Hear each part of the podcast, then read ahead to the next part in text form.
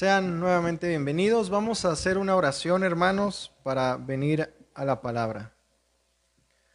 Padre, te damos la gloria, la honra. Te rogamos que tu Espíritu Santo sea hablando por medio de tu palabra, que podamos ser transformados por ella. Tú dijiste, Señor Jesús, que oraste de hecho al Padre diciéndole que seamos santificados en la verdad y tu palabra es la verdad. Queremos escucharte a través de las escrituras y que nuestras vidas sean impactadas, nuestras vidas sean fortalecidas, renovadas, corregidas, instruidas a la estatura y a la medida del varón perfecto. Queremos reflejar tu gloria, Señor. Queremos honrarte con nuestra vida en Cristo Jesús. Amén. Amén. Pues como bien decía nuestro hermano Cristian, vamos a iniciar los domingos una serie titulada Dios y la familia. Y yo te motivo a que podamos eh, abrir nuestro corazón a lo que Dios quiere hacer en los hogares. Somos una familia, somos la familia de Camino de Vida, como iglesia, pero también eh, eh, Camino de Vida pues está conformada por familias individuales, ¿no? Es decir, digamos locales. tú tienes a tu familia, a tus hijos, etcétera. Entonces, vamos a, venir a la palabra y quiero que me acompañes al libro de Josué, capítulo 24, versículo 15. Es un pasaje eh, muy famoso que de hecho eh, se ha predicado durante mucho tiempo, pero yo quiero eh, traer una breve meditación, reflexión y una enseñanza práctica en esto. Hoy vamos a ver una introducción de lo que es la familia. Así que vamos a Josué 24, 15.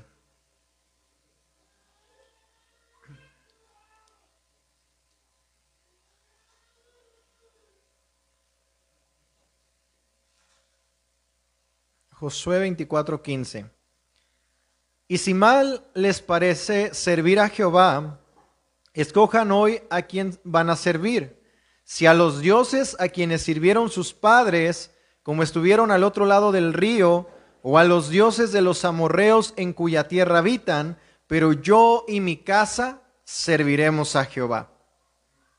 Si nosotros esperamos, amados hermanos, recobrar eh, la misión bíblica eh, en cuanto a la familia, lo primero que debemos de hacer cada uno de nosotros es volver a restaurar la adoración. Frecuentemente la gente trata de corregir eh, los problemas de las de familiares. Muchas veces tratamos de corregir los problemas familiares con cambios, que a veces esos cambios son superficiales y son cambios que a veces los hacemos en áreas importantes, pero la realidad, hermanos, es que mientras no tratemos con la adoración, pues esas cosas o esos cambios que queremos hacer, pues vamos a hacerlos como por así decirlo, eh, semejantes a los hombres de Judá. Mira lo que dice o escucha lo que dice Jeremías 6:14. Y cura la herida de mi pueblo con livianidad, diciendo paz, paz, y no hay paz. O sea, a veces cuando nosotros queremos hacer cambios sin la adoración, sin Dios en medio, somos como el pueblo de Israel. Cuando el pueblo de Israel, los líderes de Israel decían, va a haber paz, si ya, ya hicimos cambios, ya vamos progresando, pero cuando no está Dios en medio, cuando no hay una adoración, cuando no lo invitamos, esos cambios son superficiales. Simplemente ponemos como un parche, ¿no? A, un pantalón roto y, y, aún podemos poner de esos parches, digamos, por así decirlo, chafones, ¿no? Que tú lo pones, lo planchas otra vez de una, dos, tres usadas y otra vez se rasga. A veces así son nuestros cambios y pueden ser cambios, como mencioné, en áreas importantes, pero si no se trata con la adoración, esos cambios no van a funcionar. Ahora, las palabras adoración familiar realmente no se encuentran en la Biblia, pero esta práctica y los principios eh, que, que la guían, por así decirlo, pues están eh, en, todas las escrituras, los podemos encontrar desde Génesis hasta Apocalipsis. Y es posible eh, que sea una de las fuerzas más potentes en la vida familiar. Yo he visto y he eh, presenciado cómo familias, cuando empiezan a adorar a Dios en sus hogares, realmente hay cambios significativos porque involucran a Dios. Y esto puede ser de una manera bien simple, hermano. A veces pensamos o decimos, es que yo no sé mucho de la Biblia, pero en el caso de los varones, nosotros tenemos que tomar el rol de pastores en el hogar, de guiar a, nuestra esposa, eh, a los hijos en eh, reverencia hacia, hacia, la adoración para con Dios. Y, y es sencillo, tú puedes tomar tu Biblia, leerla con tu familia y Dios va a hacer el resto. O sea, tú no tienes que estudiar teología, decir, no, antes de que yo haga un estudio bíblico en mi casa, no, pues tengo que aprender mucho. La realidad es que no. Lo único que va a hacer es leer la Biblia. Ahora, si en el caso, obviamente, de las mujeres, las madres solteras, pues harían, eh, toman ese lugar. Pero la transformación va a ocurrir, hermanos, porque la palabra de Dios es poderosa. La Biblia misma testifica que la palabra es viva y eficaz. Es como una espada doble filo, es cortante y transforma. O sea, cuando la palabra de Dios es hablada predicada o enseñada en los hogares, hermanos, algo tiene que ocurrir. Cuando invitamos al Señor a nuestra casa, algo tiene que ocurrir. El problema es que muchas veces decimos, ¿por qué no hay cambios? Porque no invitamos a Dios. Esa es la triste realidad. Cuando un hombre lleva a cabo esta obra con un corazón sincero, pues el resultado siempre va a ser vidas transformadas. ¿Quieres que cambien tus hijos? Adora al Señor en tu casa. ¿Quieres que cambie tu esposo, tu esposa a la imagen de Cristo, verdad? Haz adoración en tu casa. Entonces, además, eh, por medio de esta acción, pues también se va a levantar la heredad de la autoridad y la bandera de la autoridad de Cristo en tu casa. Tú, cuando tú adoras con tu familia en tu hogar, hermanos, Estás diciendo, Cristo es el que reina aquí. No yo, sino Cristo. Es el que tiene que tomar el primer lugar. Él es el centro del hogar. Y mediante los manantiales de la palabra de Dios y el Espíritu Santo, hermanos, la familia va a recibir refrigerio, transformación. Como iglesia es lo que pretendemos, que camino de vida sea sólida en sus familias, familias que buscan a Dios. Muchas veces eh, hemos escuchado ¿no? testimonios de jóvenes muy descarriados y, dicen, pues, ¿por qué está mi hijo así? Pues probablemente porque no hay adoración. O sea, lo que yo te puedo enseñar, hermanos, realmente, que, ¿cuánto tiempo pasamos aquí? ¿50 minutos de predicación? ¿Una hora? ¿A la semana? Cada uno de nosotros tiene que tomar el rol, volver al rol que nos corresponde e implementar la adoración familiar. Si es que tú quieres ver cambios en tus hijos. Aquí podemos este, hacer un show para atraer a los jóvenes o, a, los adultos, etc. Pero si no hay adoración en la casa, no es, no se hace mucho. Porque la vida cristiana no es de domingos, no es de miércoles, se vive en la casa. Tú eres y tú demuestras quién eres como cristiano, no en la iglesia, en tu casa. Porque claro, aquí todos venimos, cantamos aleluya, ponemos eh, cara de San Crisóstomo, ¿verdad? Así todos bonitos, venimos perfumaditos y, hasta parecemos que andamos siempre en santidad, ¿no? Pero saliendo de la iglesia, saliendo de este lugar, nos enfrentamos a circunstancias, a problemas, llega el lunes, dices, ah, no quiero ir a trabajar, tengo que ir otra vez, luego el tráfico de regreso a tu casa o, la escuela, los jóvenes dicen, ah, otra vez las clases, no, no quiero, yo lo que quiero ya es ir, no tenerlas en, en línea, ¿no? Etcétera. Y te enfrentas a circunstancias de la vida y es ahí donde tú y yo vivimos el cristianismo. Cuando tu esposa o tu esposo eh, te pone una mal cara, cuando los esposos somos ásperos, o las esposas, es ahí donde nosotros tenemos que mostrar el cristianismo, nuestra paciencia, nuestro amor, nuestra ternura como Cristo, como vamos a ver. Y es un reto, hermanos. Ahora, yo sé que todos tenemos deficiencias, no quiere decir que ya con esa palabra, ya hermano, tienes una familia perfecta. No, pero eso se va cultivando. Y es el propósito de esta enseñanza, cultivar una adoración familiar. Que tú en tu hogar levantes un altar de adoración. Ah, nosotros decimos, ah, esos que tienen sus altares, ¿no? Pero nosotros no levantamos ni siquiera simbólicamente un altar de oración al Señor. Y a ellos no les da pena. ¿Sí o no? Ponen su altar, ahí su imagen, sus veladoras. Tú no tienes que hacer eso, porque el Señor ya habita en ti. Lo único que tienes que hacer es, a ver familia, nos vemos el lunes a las 6 de la tarde, 15 minutos. Ni siquiera tienes que hacer un culto así y poner tu silla así una hora. No, 10 minutos. ¿Cuánto te tardas en leer un capítulo de la Biblia? Puedes leer un salmo. Salmo 1, por ejemplo. Vamos a leer el Salmo 1. Y lo empiezan a leer y pueden decir, eh, pueden preguntar, eh, ¿qué nos enseña el Señor? ¿Qué, piensan ustedes de, este texto? Y ya que cada quien dé su opinión, ah, pues yo pienso esto, yo aquello, después oren unos por los otros, ¿cuándo te puede llevar eso? Y pongan una alabanza si quieren al final y adoren al Señor. Y ya, cada quien que se vaya eh, a hacer sus cosas, ¿no? Entonces, realmente no es difícil porque Dios no te pide algo difícil. ¿Cuántas veces nosotros gastamos más tiempo viendo series en Netflix, no? Que no está mal.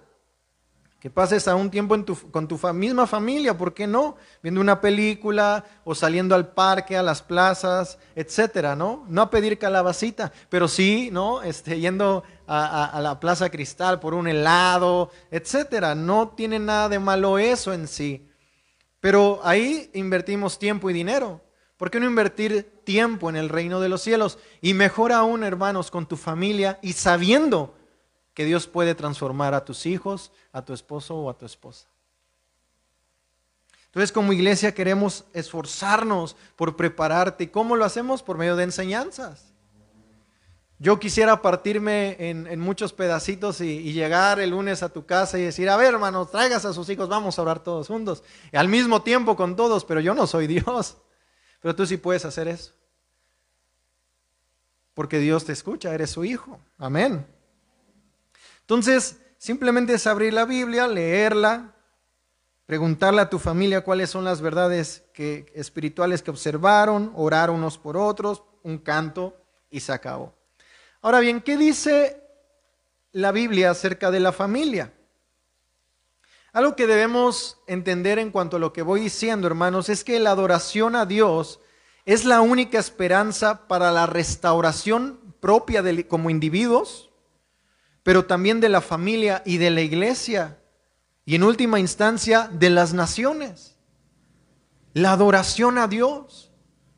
Sin eso, hermanos, no va a haber cambios. ¿Por qué aquí a lo mejor sentimos la paz de Dios, su gozo, Digamos, ¿por qué sentimos bonito venir a la iglesia? Porque adoramos a Dios. Salimos, salimos renovados, salimos fortalecidos, a veces salimos emocionados y decimos, sí, ahora sí le voy a echar ganas por la palabra y si no, sí quiero, Señor, obedecerte. ¿Por qué? Porque Dios habló, porque le estamos adorando, porque Él se mueve en medio de su iglesia. Imagínate que pudieras hacer diario eso en tu casa.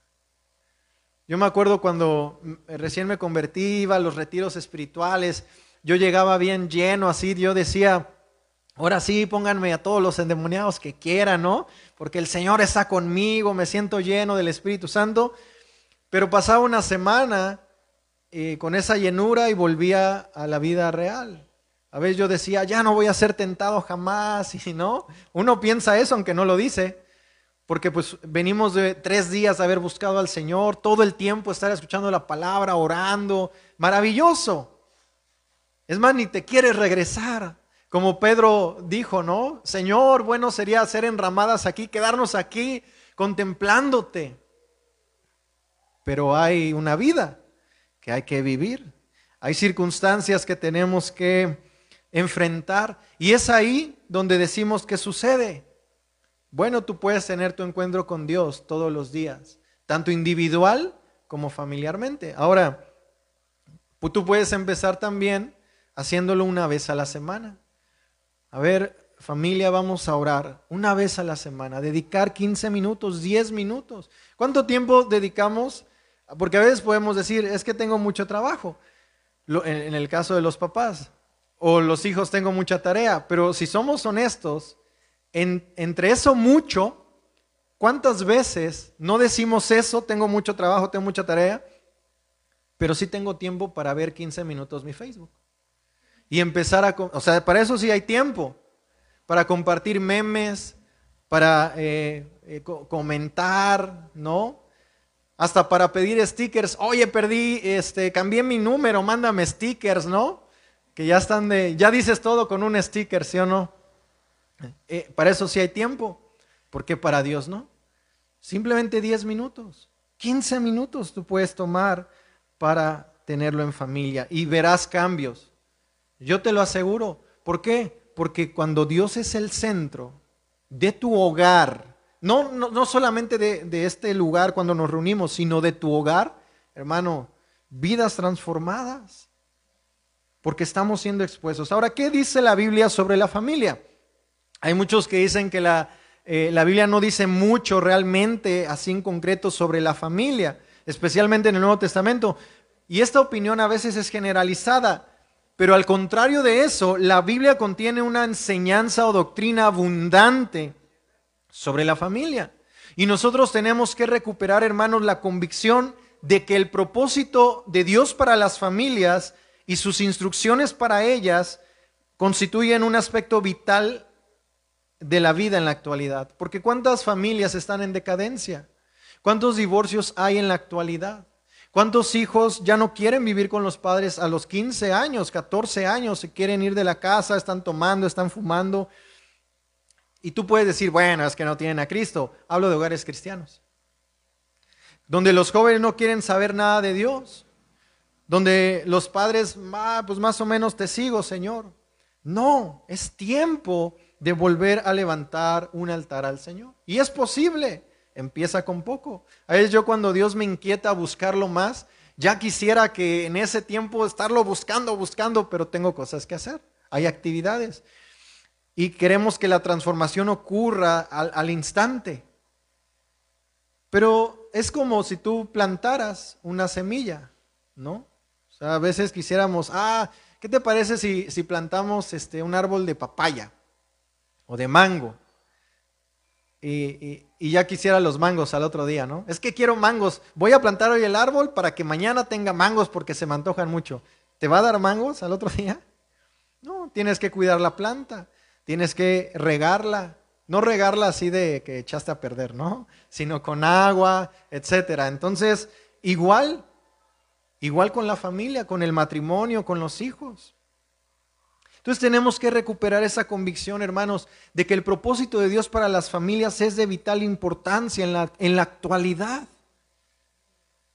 Tenemos que confiar, perdón, confirmar en nuestra generación que Dios creó a la familia como un elemento muy importante en el cumplimiento del propósito eterno.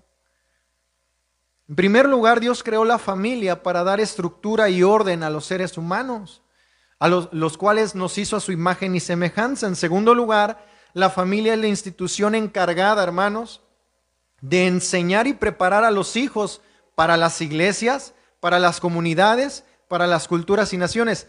Hay una estadística, yo platicaba ayer con el hermano Cristian, que él comentaba eso, y me recordaba, hay una estadística comprobable que la gente se convierte cuando tú en tu casa predicas el Evangelio no cuando los traes necesariamente a la iglesia o a un evento evangelístico, que eso es bueno, de hecho lo hacemos, pero está comprobado. No sé si recordarán, y todavía siguen haciendo, pero llegó un momento donde eran muy famosas las campañas evangelísticas hasta en estadios. Y llegaba mucha gente. Fíjate, tú puedes decir, wow, ¿cuántos pudieron aceptar a Cristo ahí o, haberse arrepentido de sus pecados? Pero está comprobado por las estadísticas, encuestas, etcétera, que la mayor, eh, digámoslo así, cosecha de almas se genera cuando tú predicas el Evangelio a tu entorno, cuando tú le predicas a tu amigo, cuando tú le predicas a tus hijos, cuando tú, y más en la casa, oye, es que mi hijo no quiere venir a la iglesia, ¿por qué no quiere? Levanta un altar en tu casa de adoración al Señor. Yo puedo llegar y decirle, a tu hijo, mira, este, eh, fulanito hermoso, mira, pues eh, Dios te ama, ven a la iglesia, vamos a dar pizza. No, pues sí voy, ¿no? Es como esas veces que eh, regularmente siempre pasa en, todas las iglesias, ¿no? Hermanos, va a haber tamales el miércoles, los espero ahí, se llena el lugar, ¿no? Así con los jóvenes, hermanos, este, eh, jóvenes, vamos a tener pizza el, sábado, que probablemente la tengamos, por cierto, pero vamos a dar pizza, ¿no? No, pues vienen todos, ¿no? Está bien, pero no del todo, porque ¿cuál es la motivación? Y es ahí donde los padres, donde la autoridad en casa se tiene que encargar de dar una crianza bíblica centrada en el Evangelio. Es un reto, pero no es tan difícil como parece, hermanos. Repito, familia, vénganse 10 minutos, abramos nuestra Biblia, lee un salmo. ¿Qué creen que enseña el salmo? No te preocupes por dar doctrina. Oye, papá, ¿por qué Dios creó a Satanás? Y a lo mejor no sabemos la respuesta. bueno, hija, este, déjame investigarlo, o ya le preguntamos al pastor a ver si sabe, ¿no? no te tú no vas a responder esas dudas ahí. Tú lo que vas a hacer es exponer la palabra. Simplemente. Y orar. A ver, vamos a orar. ¿Qué, qué necesidades tienen? Y más como padres, pues uno sabe, ah, ya sé que vas medio mal en la escuela, déjame orar por ti, ¿no? A ver, Señor, dale sabiduría a mi hijo, etcétera. O sea, algo muy práctico y que no va a tardar ni siquiera una hora, ni media hora, hermanos. Entonces tenemos que recobrar eso. Y la Biblia nos enseña que Dios creó a la familia con el fin de pasar el Evangelio de una generación a otra. ¿Cómo queremos que nuestros nietos conozcan el Evangelio? Ah, porque tus hijos le van a predicar a sus hijos. Eh, como ya mencioné, se ha comprobado que esa es una herramienta y de hecho la más efectiva para atraer almas a Cristo, que tú evangelices en tu entorno. Como pueden ver ahí atrás, si lo han leído, eh, en las carteles que tenemos, parte de nuestra proyección y misión es crear una cultura evangelística. ¿Qué es eso? Que tú prediques el Evangelio en tu entorno, que tú le digas a tu amigo, a tu vecino, a tu compañero de trabajo, de clases, hey, Conozco a alguien que puede cambiar tu vida, que puede perdonar tus pecados. Se llama Jesucristo. Él murió por ti. Vuélvete a Él. No podremos decir eso. No necesitamos ser teólogos, hermanos. No necesitamos ser eruditos. Yo me acuerdo en la Biblia cuando Jesús eh, liberta al endemoniado Gadareno. ¿Qué le dice? El endemoniado Gadareno le dice, yo te quiero seguir, déjame ir contigo. Y Jesús le dice, no, Ve, inscríbete al instituto teológico, aprende y después ve y predica. Así le dijo. No, ve y cuenta lo que el Señor ha hecho contigo. Seguramente él fue y dijo, véanme un testimonio vivo que no se podía controlar, estaba endemoniado y luego al verlo dicen, hey, tú estabas en los sepulcros, ni, nos eh, reconocías. Bueno, Jesús de Nazaret hizo esto conmigo. ¿Qué ha hecho Dios en tu vida? que no puedas testificar a otros y llevarlos a Cristo. Ve a Jesús. Él lo hizo. Él lo hizo en mí. Él murió por mí, pero también murió por ti. Él resucitó. No podemos decir eso. Si a veces nos aventamos unos chistes ahí medio feos, ¿no? Que no podamos predicar el Evangelio. Algo sencillo. Y Dios quiere usarte para traer restauración, salvación a tu familia, primeramente a tu núcleo cercano. si están aquí. Y Dios diseñó a la familia para hacer una demostración viva de diversos aspectos de la gloria del Evangelio y de también personificar las verdades bíblicas. Por esto es que Dios ha ordenado, hermanos, que la familia sea la fuente de la cultura. ¿Qué quiero decir con eso? Bueno, en primer lugar, sobre la tierra donde aparece la cultura y es formativa para todas las demás. Es decir, a veces decimos, ¿no? ¿A dónde aprendió eso eh, mi hijo, no? ¿O dónde? ¿Por qué hablas así? Bueno, tú tienes que cuidar tus palabras en la casa si no quieres que tus hijos hablen igual. Si tú sabes que no hablas así, no te expresas mal, no dices groserías y tus hijos las dicen, bueno, si tú estás seguro y sabes que estás caminando con el Señor en ese sentido, pues sabes que las adquirió de dónde, de otro lado. ¿Cuál es tu responsabilidad? Corregir. Sin embargo, lo que quiero decir con esto es que cada hogar va a fomentar una cultura. Y tus hijos y cada uno de nosotros vamos a impactar nuestro entorno. Es sencillo. Yo recuerdo en la vocacional, cuando estaba estudiando la vocacional, los cristianos que eran contados y que eran verdaderamente cristianos, ¿no? Porque también había unos que estaban bien destrampados, ¿no? Pero tú los veías y eran diferentes a los demás jóvenes. Hasta en su forma, no sé, como que, y yo te estoy hablando como yo los veía cuando no tenía Cristo. No cuando ya me convertí, sino cuando no, te, como que sí, o sea, reflejaban al Señor, ahora lo puedo decir, porque eran diferentes. No, no participaban en, en chistes obscenos ni nada de eso. Yo decía, esta persona es diferente. Luego yo me convertí, dejo radicalmente el alcohol, muchas cosas. Y la gente también se empieza a dar cuenta y Dios empieza a hacer su obra en mí. Pero tú puedes ver que la gente es diferente. ¿Por qué? Porque en su casa hay adoración. Porque en su casa se inculca el ir a la iglesia, el orar juntos, el leer la Biblia. Eso es la diferencia, hermanos. ¿Y qué te estoy hablando? En la vocacional yo tenía, ¿qué? 16 años jóvenes de 16 años, yo conocí jovencitas de 16 años, jóvenes entregados con pasión al Señor. ¿Por qué mi hijo no quiere ir a la iglesia? No tiene pasión, pero algo está sucediendo en casa, no en la iglesia. Porque aquí predicamos el Evangelio, oramos por cada uno de ustedes. Es en casa. Y yo podía ver a esos jóvenes y cuando me invitaban a sus casas, porque empezábamos a convivir, wow, o sea, tú entrabas a su casa y decías, aquí está el Señor. Es algo indescriptible, o sea, es algo que dices, aquí está el Señor. Y veías a sus papás, eh, eh, cuando yo iba me invitaban a, a ciertos hogares y decías con razón. Porque los padres inculcan al Señor a los hijos. Y repito, jóvenes de 15, 16 años, que en ese tiempo eran mis contemporáneos, y jovencitos que empezamos a entregarnos al Señor, al Señor, al Señor. Y ahora los jóvenes entregan otras cosas. Pero es en el hogar, es en casa. Y ahora jóvenes que vienen a la iglesia, pues ustedes están expuestos también a la palabra. Pónganla en práctica. Busquen al Señor en, su cuarto.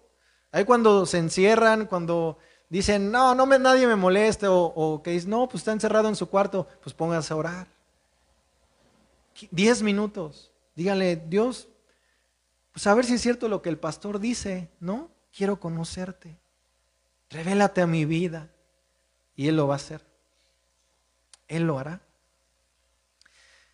Vemos también en la historia redentora que no es accidental, hermanos, que toda la historia de la redención se expresa en términos de la familia. Por ejemplo, la Biblia comienza con el matrimonio de quién? Adán y Eva. Génesis 2, 20 al 24. Termina con la cena de las bodas del Cordero, donde la esposa, que es la iglesia, se casa con su esposo, que es Cristo. Eh, Dios usa esa metáfora. Apocalipsis 19. Termina, inicia con una familia y termina qué? En familia. De Génesis hasta Apocalipsis.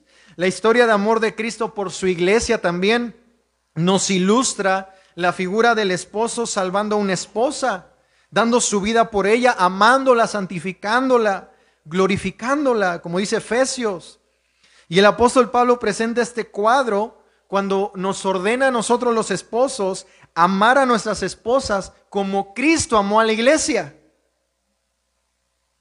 Decía un predicador que el mejor regalo que un padre, en el caso de los esposos, le pueda dar a sus hijos, el mejor regalo que un esposo le puede dar a sus hijos es amar a su esposa como Cristo ama.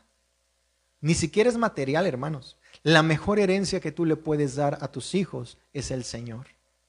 Lo más maravilloso. Ya si tú le quieres dejar ahí, cuando Dios te llama a su presencia, sus milloncitos, gloria al Señor.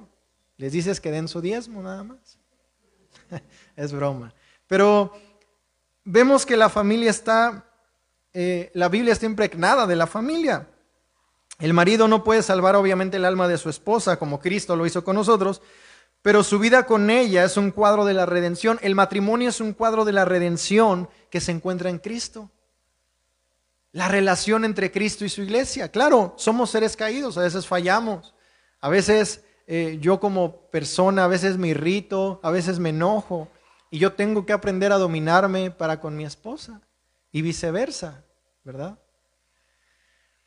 Y no solo los matrimonios pintan un cuadro del Evangelio de la gracia de Dios sobre la tierra, sino también las relaciones con los hijos y con los padres, y los padres con los hijos. Y esto lo vemos claramente. ¿Quién es el padre de, padres? Dios, nuestro papá. Y su familia está unida según lo que dice la Biblia. Él eh, mandó a su hijo y también tiene hijos nacidos del Espíritu, que somos nosotros, porque hemos creído en Jesús. Entonces, estos hijos, eh, eh, hermanos y hermanas y madres en la familia de Dios somos nosotros. Somos miembros de la familia de Dios sobre la tierra. Acompáñame a Génesis 2, 20 al 24. Vemos que después, eh, inmediatamente después de que Dios terminara o creara los cielos y la tierra, creó a un esposo y una esposa terrenales. Incluyó al esposo y a su esposa, quienes había creado, que fueran fructíferos, que se multiplicaran, generando así más familias. Mira lo que dice Génesis 2.20 al 24. Si están aquí, ¿verdad? Y puso Adán nombre a toda bestia y ave de los cielos y a todo ganado del campo, mas para Adán no se halló ayuda idónea para él. Entonces Jehová Dios hizo caer sueño profundo sobre Adán, y mientras éste dormía, tomó una de sus costillas y cerró la carne en su lugar. Y de la costilla que Jehová Dios tomó del hombre hizo una mujer y la trajo al hombre. Dijo entonces Adán, esto es ahora hueso de mis huesos y carne de mi carne, esto será llamada varona, porque del varón fue tomada. Por tanto dejará el hombre a su padre y a su madre y se unirá a su mujer y serán una sola carne. Ahí está el primer núcleo familiar de la creación de Dios. Un esposo y una esposa. Vemos también esto en las relaciones de las personas de la Trinidad. Son una analogía de relaciones familiares. La actividad del pacto del Padre, el Hijo y el Espíritu Santo es esa raíz eh, que brota del pacto de la redención. ¿Cómo? Trayendo hijos desobedientes de regreso al Padre. Porque nosotros andábamos como ovejas, ¿no? Descarriadas y ahora nos adoptó como sus hijos. Somos hijos también, la Trinidad eh, trabaja en una relación familiar. Entonces, cuando empezamos a involucrar a Dios en nuestros hogares, empieza a haber cambios significativos. Y cuando Dios hace algo maravilloso en el mundo, hermanos, notemos esto bíblicamente, cuando Dios hace algo maravilloso en el mundo a nivel mundial, a menudo lo hace usando a las familias. Cuando Dios creó el universo en toda su gloria, Él, su Hijo y el Espíritu Santo se pusieron a trabajar como una relación familiar. Cuando Dios quiso cuidar el jardín del Edén y que lo trabajaran, ¿a quién puso? A una familia. Cuando Dios quiso preservar la destrucción, perdón, la, sí, la destrucción, de la destrucción a su simiente justa, cuando Dios quiso preservar la raza humana después del diluvio, ¿a quién salvó? A una familia.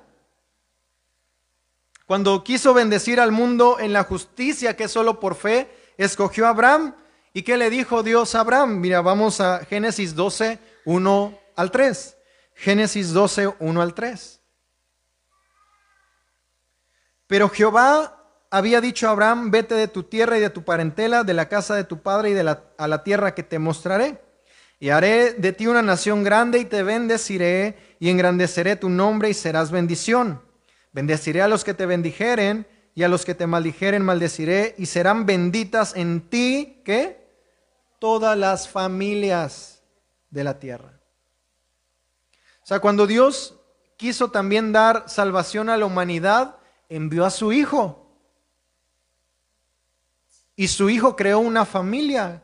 Escucha lo que dice Efesios 2.19. Efesios 2.19. Así que ya no son extranjeros ni advenedizos, sino con ciudadanos de los santos y miembros de qué? De la familia de Dios. Entonces, ¿será que es importante la familia o no? Claro que sí.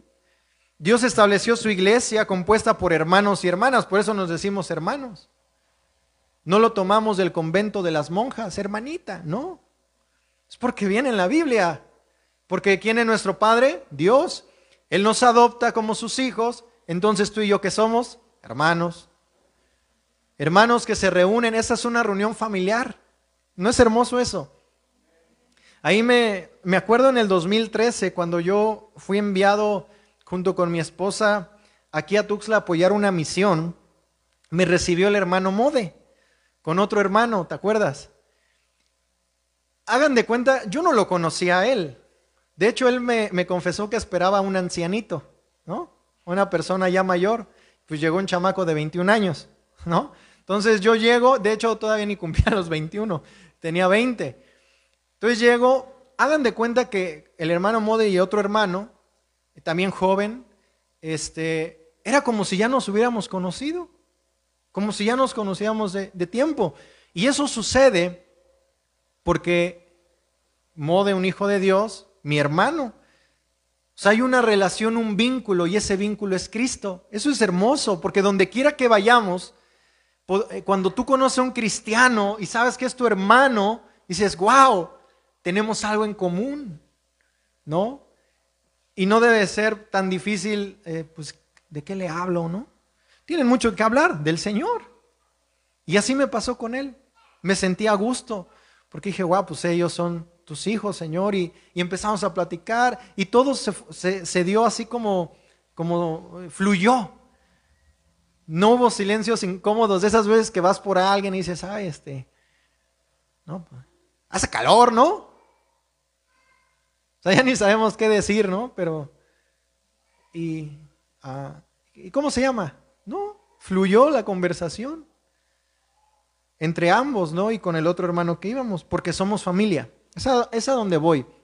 Esa es una reunión familiar que venimos los hermanos, los hijos de Dios a adorar a papá, a alabarle y a escucharle. Como hemos dicho en otras ocasiones, se siente feo o has de sentir feo que tu hijo no te hable, ¿no? Y tú, oye hijo, ven, por favor. Y él así como con la, la ley del hielo, ¿no? Sin razón alguna. Y a veces, y decimos, bueno, eso no ocurre a menos que se haya ofendido el hijo o el papá. Pero ¿por qué a veces nosotros no hablamos con nuestro padre? Nuestro padre quiere hablarnos también a través de su palabra todos los días, ¿eh? ¿Cuántos de aquí de estas familias le hablan diario a sus hijos, los que son papás. Todos, ¿no? O despiertan así como, hoy no le voy a hablar a mis hijos, ¿no? No les voy a hablar, ni una palabra les voy a decir. No, pues buenos días, hijo, ya despiértate, haz esto, haz aquello, o, X, ¿no? Pero les hablas. O aunque sea para regañarlos, pero les hablas, ¿no? Está bien, Dios quiere hablarte diario a través de su palabra. Papá Dios. Los hijos que se levanten y dicen, ay, no le voy a hablar a mis papás. Ay, no, no quiero hablar, ni una palabra les voy a decir. Es más, en toda la semana ni le voy a hablar. Dices, no inventes, ¿no? Aunque sea algo, le dices. Ya cuando sea el hijo que dice, bueno, ya tengo hambre, ¿no? Oye, ¿qué hay de comer, mamá? Ahí ya le hablamos, ¿no? Ahí ya le hablan. Bueno, a lo que voy con este ejemplo o analogía es que nosotros como hijos tenemos que hablar diario con el Padre. Y el Padre quiere hablar diario con nosotros a través de su palabra. Porque hay una comunión, una relación familiar con Él. Y nosotros somos la familia de Dios. Entonces la familia es un aspecto central, hermanos, del propósito de Dios en toda la historia, desde Génesis a Apocalipsis, como lo he demostrado. Los padres de familia que enseñan a sus familiares o a sus familias las sagradas escrituras son una parte importante del plan de Dios para salvar a los perdidos. ¿Quieres que tus hijos sean salvos? Predica la palabra, lee la Biblia, ora con ellos. O al revés, porque también hay jóvenes que sus papás no son cristianos. Eh, fomenta eso también tú, como joven. Es válido. En tercer lugar, vemos que la familia ha sido atacada desde el principio. En el jardín del Edén, eh, cuando comenzaron, tú recordarás en Génesis 3 los ataques del diablo contra la palabra de Dios y que afectaron directamente la institución del matrimonio, porque fue lo, ¿qué fue lo que se afectó ahí? Un matrimonio, Adán y Eva. Y el fruto del matrimonio creado por Dios, a saber, la familia, fue afectada y es afectada a nuestros días. La serpiente que hizo convence a una esposa de que Dios no era bueno y menoscabó su palabra.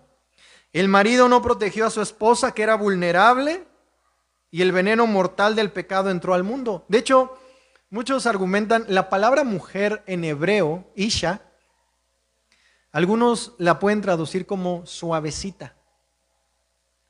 Eso nos lleva a decir como, Pedro, que la mujer es, hay que tratarla como vaso, ¿qué? No, dije, no dice frágil vaso más frágil. O sea, mujeres, también los hombres somos vasos frágiles. Pero la mujer es vaso más frágil. Eso dice Pedro. Entonces el marido ahí pues, no protegió a su esposa, que era vulnerable, ¿no? ¿Quién sabe dónde estaba Adán en ese momento cuando la serpiente entabló una conversación con Eva? Y su fruto amargo apareció en la primera generación de los hijos. ¿Qué sucedió con Caín y Abel? El primer hijo mayor en la historia asesinó al primer hijo menor, a su hermano, ¿no? Su hermano menor. Y el diablo sigue hasta hoy librando una guerra sin tregua, hermanos, contra la familia. ¿Por qué hay un ataque tan incesante contra la familia en la actualidad? ¿Es porque al diablo no le gusta el amor y la comunión en la familia? Principalmente es por lo siguiente. En primer lugar, Satanás odia el Evangelio. El diablo odia a la familia porque odia el Evangelio de Jesucristo. Un matrimonio estropeado va a proyectar un Evangelio estropeado.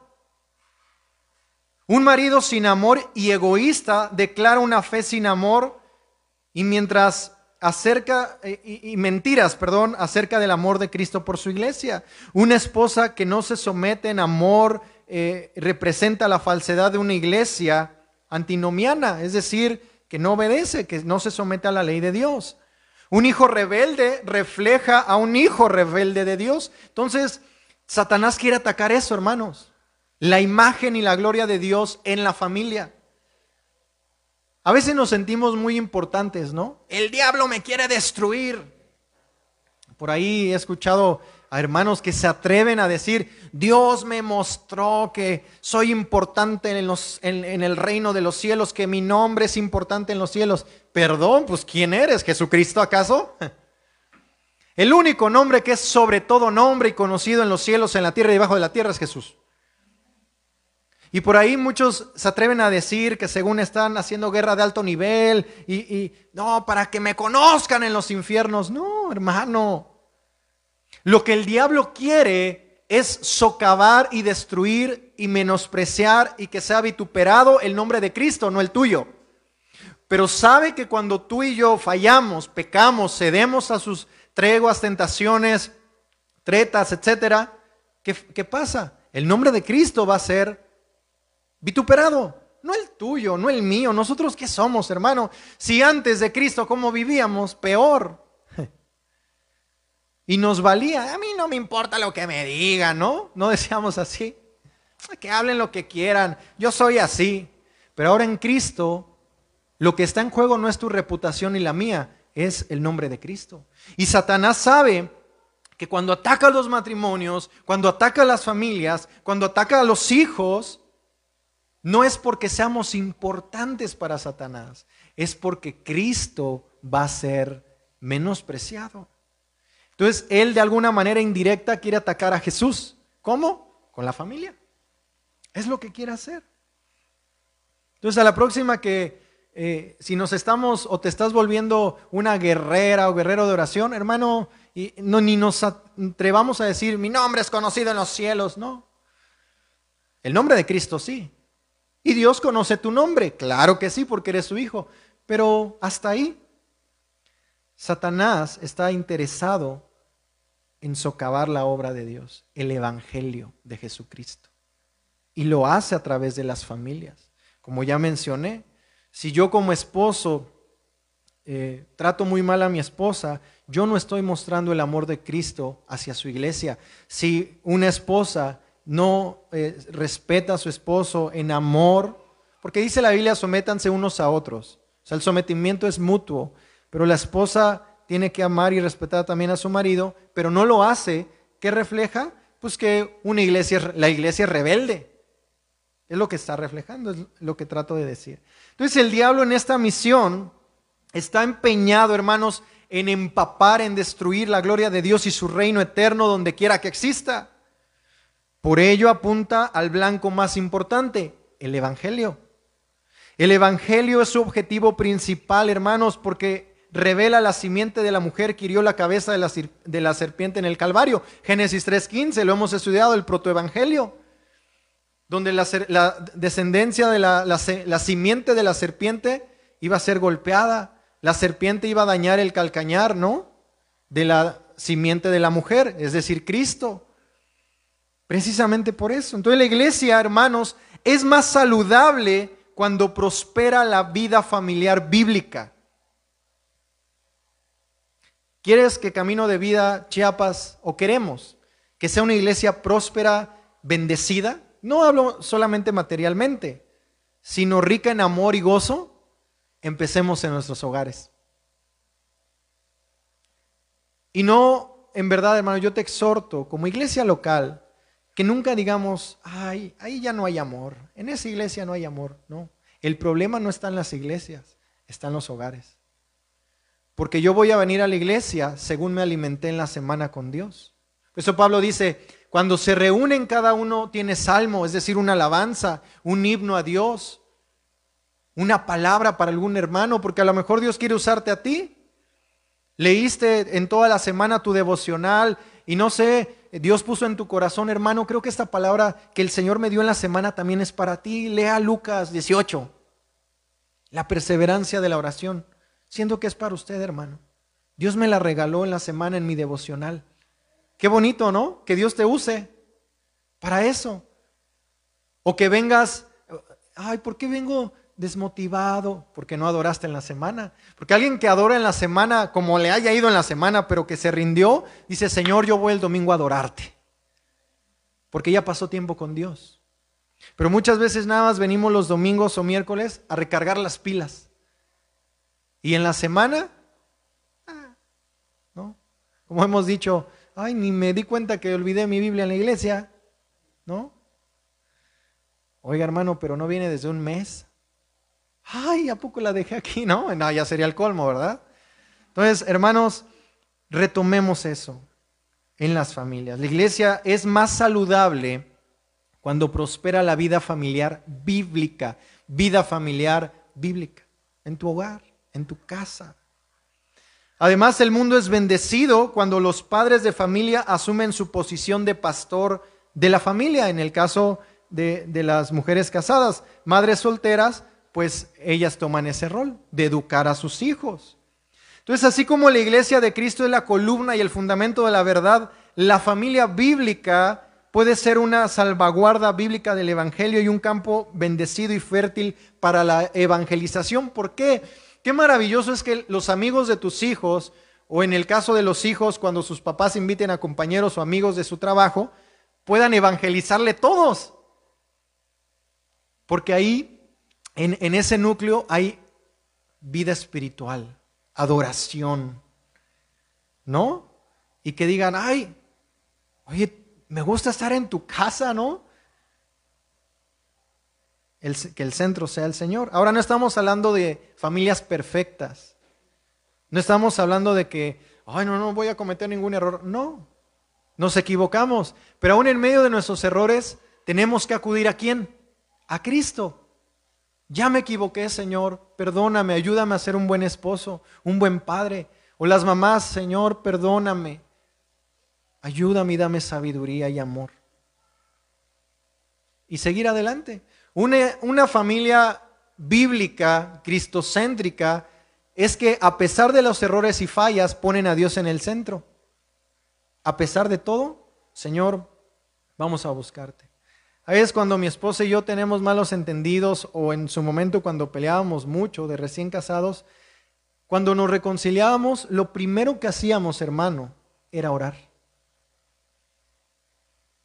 Pedirle perdón al Señor, porque no solamente yo en mi carácter ofendo a mi esposa, ni ella a mí, ofendemos al Señor.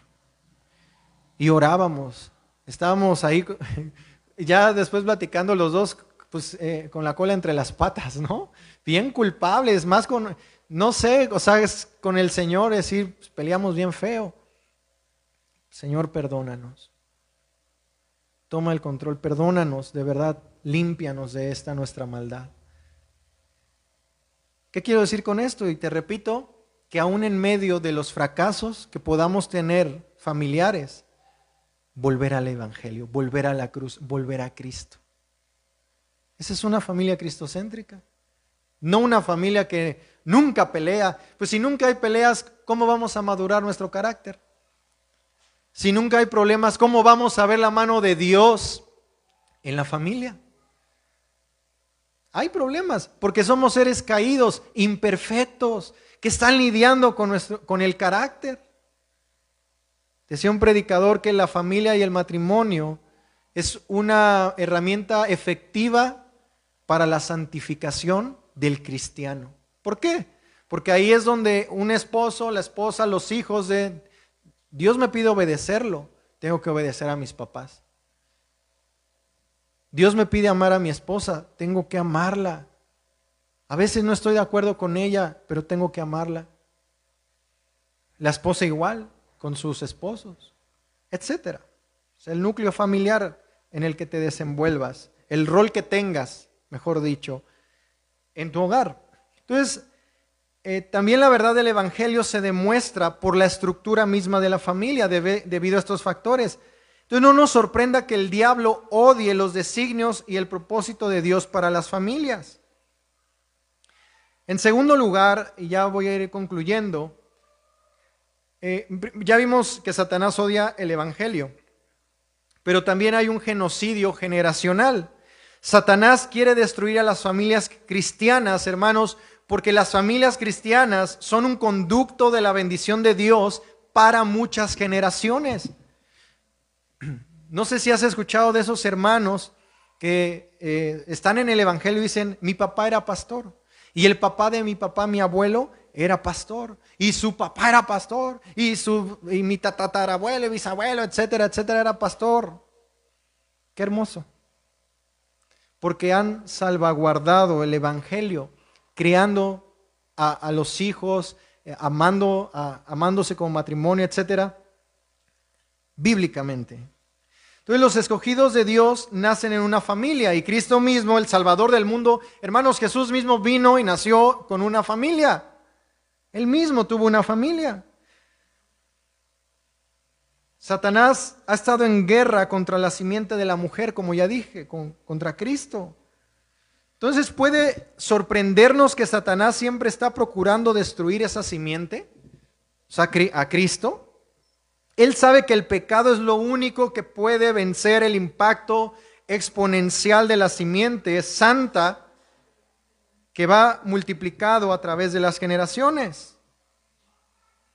Mira lo que dice Génesis 4:7.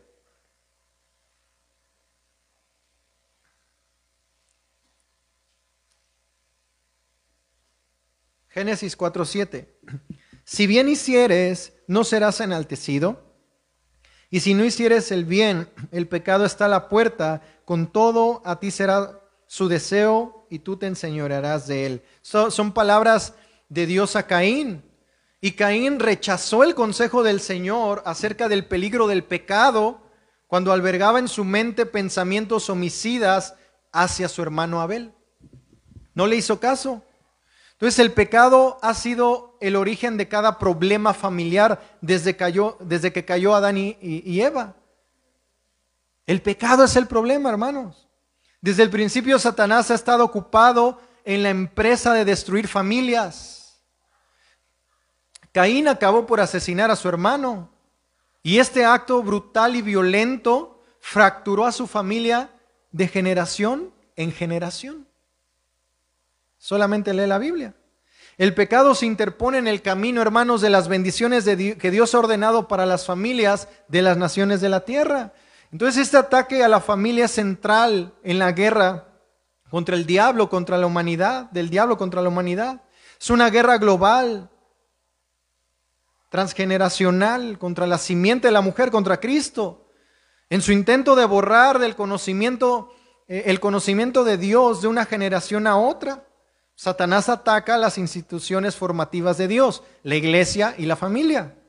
Entonces, estos ataques, hermanos, van en aumento cada día y se requiere que despertemos, que hagamos algo. Entonces, a medida que las culturas progresan en un ciclo moral u otro, ocurren cambios que exigen una respuesta bíblica y lo vemos, el aborto, los divorcios express, ¿no? Que yo he escuchado a padres cristianos decir, hijo, si no funciona, no te preocupes. Ya hay, ya hay divorcios express. Dices, padres dándole consejo a sus hijos antibíblicos, antibíblicos. Cuando es el padre y la madre los que tienen que involucrar al hijo en las cosas de Dios. Y si los hijos son los creyentes y los padres no, de alguna manera ser de bendición a los padres.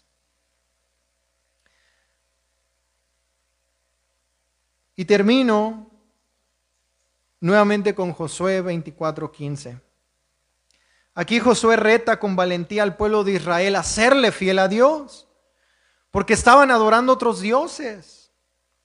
Dios los había libertado de la esclavitud de, de Egipto y él dice, y si mal les parece servir a Jehová, escojan a quién van a servir hoy. Hoy Dios te dice, escoge a quién vas a servir. Si a los dioses a quienes sirvieron sus padres o sus abuelos, es lo que está diciendo. Y a lo mejor decimos, no, mis hijos, no, no, no, ya no van a adorar a, otros dioses falsos. Bueno, se aplica también el dios Facebook, el dios de las redes sociales, el dios de solamente me meto al, internet, el dios de la pornografía, el dios de tantas cosas que hay y que atacan a los jóvenes. Y es aquí donde Dios nos dice, escoge a quién vas a servir, si a esos dioses del mundo o a Jehová. O podemos decir como Josué, yo y mi casa vamos a servir al Señor. Yo y mi casa vamos a buscar al Señor. Yo en mi casa quiero que sea el refugio donde mis hijos, donde mi esposa, donde mi esposo puedan encontrar ese refugio porque el Señor está en el centro. Qué maravilloso que los hijos, en vez de quererse salir de la casa, quieran estar ahí porque ahí está la presencia del Señor. Qué maravilloso que nosotros como esposos no queramos buscar en otro lado el amor porque está en nuestra casa. No queramos buscar en otro lado la satisfacción porque Cristo está en medio de mi matrimonio que las mujeres, que las esposas, que las madres no quieran eh, irse y, y desahogar con quizás amigas incrédulas que les pueden dar un mal consejo sabiendo que en su casa está Cristo. Qué maravilloso que podamos acudir como familia a quien nos levanta, nos perdona, nos sana, nos restaura. Y termino citando un escrito de, un predicador de antaño y él dijo lo siguiente, pongamos atención, dice, lo dice como un clamor y empieza y dice, oh, si pudiéramos poner a un lado las demás contiendas y que en el futuro la única preocupación y contienda de todos eh, y contienda de todos aquellos sobre los cuales invoca el nombre de nuestro bendito redentor sea caminar humildemente con su Dios y perfeccionar la santidad en el temor del Señor. O sea, en vez de enfocarnos a veces en los problemas familiares, vamos a enfocarnos en invocar al Señor. Ejercitando todo amor y mansedumbre los unos hacia los otros, esforzándonos cada uno por dirigir su conducta tal como se presenta en el Evangelio, de una forma adecuada a su lugar y capacidad. Fomentar enérgicamente en, las eh, en los demás la práctica de la religión verdadera y sin mácula delante de nuestro Dios y Padre. Y que en esta época de decadencia no gastemos nuestras energías en quejas improductivas con respecto a, a las maldades de otros, sino que cada uno pueda empezar en su hogar a reformar, en primer lugar, su propio corazón y sus costumbres. Que después de esto agilice, todo aquello en lo que pueda tener influencia con el mismo fin. Que si la voluntad de Dios así lo quisiera, nadie pudiera engañarse a sí mismo descansando y confiando en una forma de, de vivir sin el poder de la misma y sin la experiencia interna de la eficacia de aquellas verdades que profesa. En otras palabras, que como familia, yo como esposo pueda primero examinarme y decir, Señor, tengo que cambiar yo. Y en ese proceso de santificación, poder ir con mi esposa e influenciarla. No a que sea como yo, a que sea como Cristo. No a que sea como yo quiero, sino como Cristo quiere. Y después voy con mis hijos. O al revés, repito, los hijos a lo mejor no tienen padres cristianos, los hijos influenciar en los padres. Si pudiéramos, dice este escritor, poner a un lado las demás contiendas y que en el futuro nuestra única preocupación y todas aquellas sea invocar el nombre de Cristo en nuestro hogar. Que esa sea nuestra prioridad, hermanos. Porque si no queremos pasar tiempo con Dios aquí en la tierra, ¿para qué queremos ir al cielo? No tiene caso. Nos vamos a aburrir allá arriba. Qué aburrido orar Qué aburrido leer la Biblia. Y la palabra de Dios es eterna, hermanos. Te vas a aburrir en el cielo. ¿No? Y por otro lado, pues también te atormentarías en el infierno, ¿verdad? Porque ahí no hay fiesta. Ahí no hay fiesta diario, ¿eh? Pero en los cielos sí. Hermanos, no te imagines en el cielo un culto pentecostal. Pero tampoco te imagines un culto bautista o presbiteriano. Que tú llegues y, ay, hasta frío se siente. No, hermanos. Porque lo que hacemos aquí es simplemente una sombra, hermanos. No se compara en nada a lo que veremos allá. No lo sabemos, por eso es un misterio. Pero lo más maravilloso es que estaremos las familias de Dios o la familia que Él adoptó, o sea, sus hijos, con Él para siempre. Y qué maravilloso es que tus hijos sean parte, que tu esposo y tu esposa sean parte, o sea, que se conviertan al Evangelio y entonces también estén ahí. Amén. Necesitamos reformar nuestras familias. Hemos hablado de la reforma, ¿no? Sola escritura, sola fe, solo Cristo, sola gracia, solo a Dios la gloria. Hemos hablado de la reforma protestante. Bueno, también los reformadores atacaron a la familia. Pero nuestro punto es volver a las escrituras. Y si estamos volviendo a las escrituras, vamos a esforzarnos, hermanos, por tener una familia sólida en el Evangelio. Y esa es tarea no del pastor, sino de cada uno de nosotros, en nuestros hogares. Si los jóvenes no quieren venir a la iglesia, empieza a levantar adoración en tu casa. Si los padres no quieren venir a la iglesia, porque también pasa. Hijos, levanten altar, una adoración con los padres en casa. Dios va a hacer la diferencia cuando lo involucramos. Amén. Inclina tu rostro un momento. Padre, te damos gracias por tu palabra.